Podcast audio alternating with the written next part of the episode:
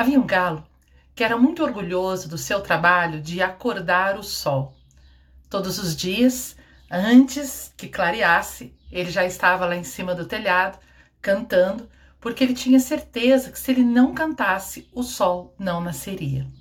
E todos os animais o reverenciavam e ficavam ali na porta da casa dele, temendo muito que um dia ele perdesse a hora e o sol não se levantasse. E um dia aconteceu exatamente isso. Ele perdeu a hora, ele dormiu, porém o sol se levantou.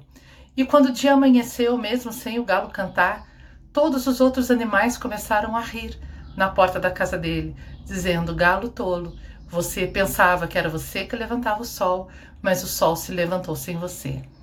E o galo entrou em depressão por causa disso. Ele era um galo muito orgulhoso e quando ele percebeu que o sol levantou sem ele, ele ficou dias e dias enfurnado dentro de casa, ele não cantava mais, ele não saía, ele só se lamentava.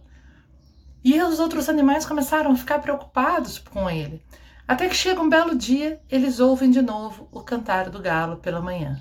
E aí eles correm lá na porta da casa dele e falam: E aí, galo, tá cantando de novo para poder acordar o sol? Zoando com ele, né? E ele responde: Não, Hoje eu estou cantando porque o sol nasceu. Então, o que que essa história vem nos lembrar? Hoje estou cantando porque o sol nasceu. Não sou eu quem faço o sol nascer. Não sou eu quem controla os acontecimentos do mundo. Tudo acontece independente da minha vontade. Há uma sabedoria divina que está fluindo e tomando conta de tudo isso.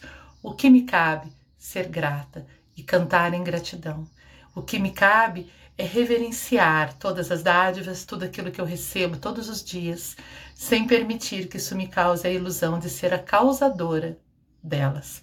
Eu sou um com Deus, mas o realizador é Ele. Eu sou igual a Deus em qualidade, mas eu não sou igual a Deus em quantidade. Em quantidade, Deus é absoluto. Ele é o imenso Criador de tudo. Só nos cabe cantar em reverência, com humildade. Então, cuidado para que nas ilusões da vida você não caia nesse engano de achar que sem você as coisas não acontecem, que sem você o mundo não gira.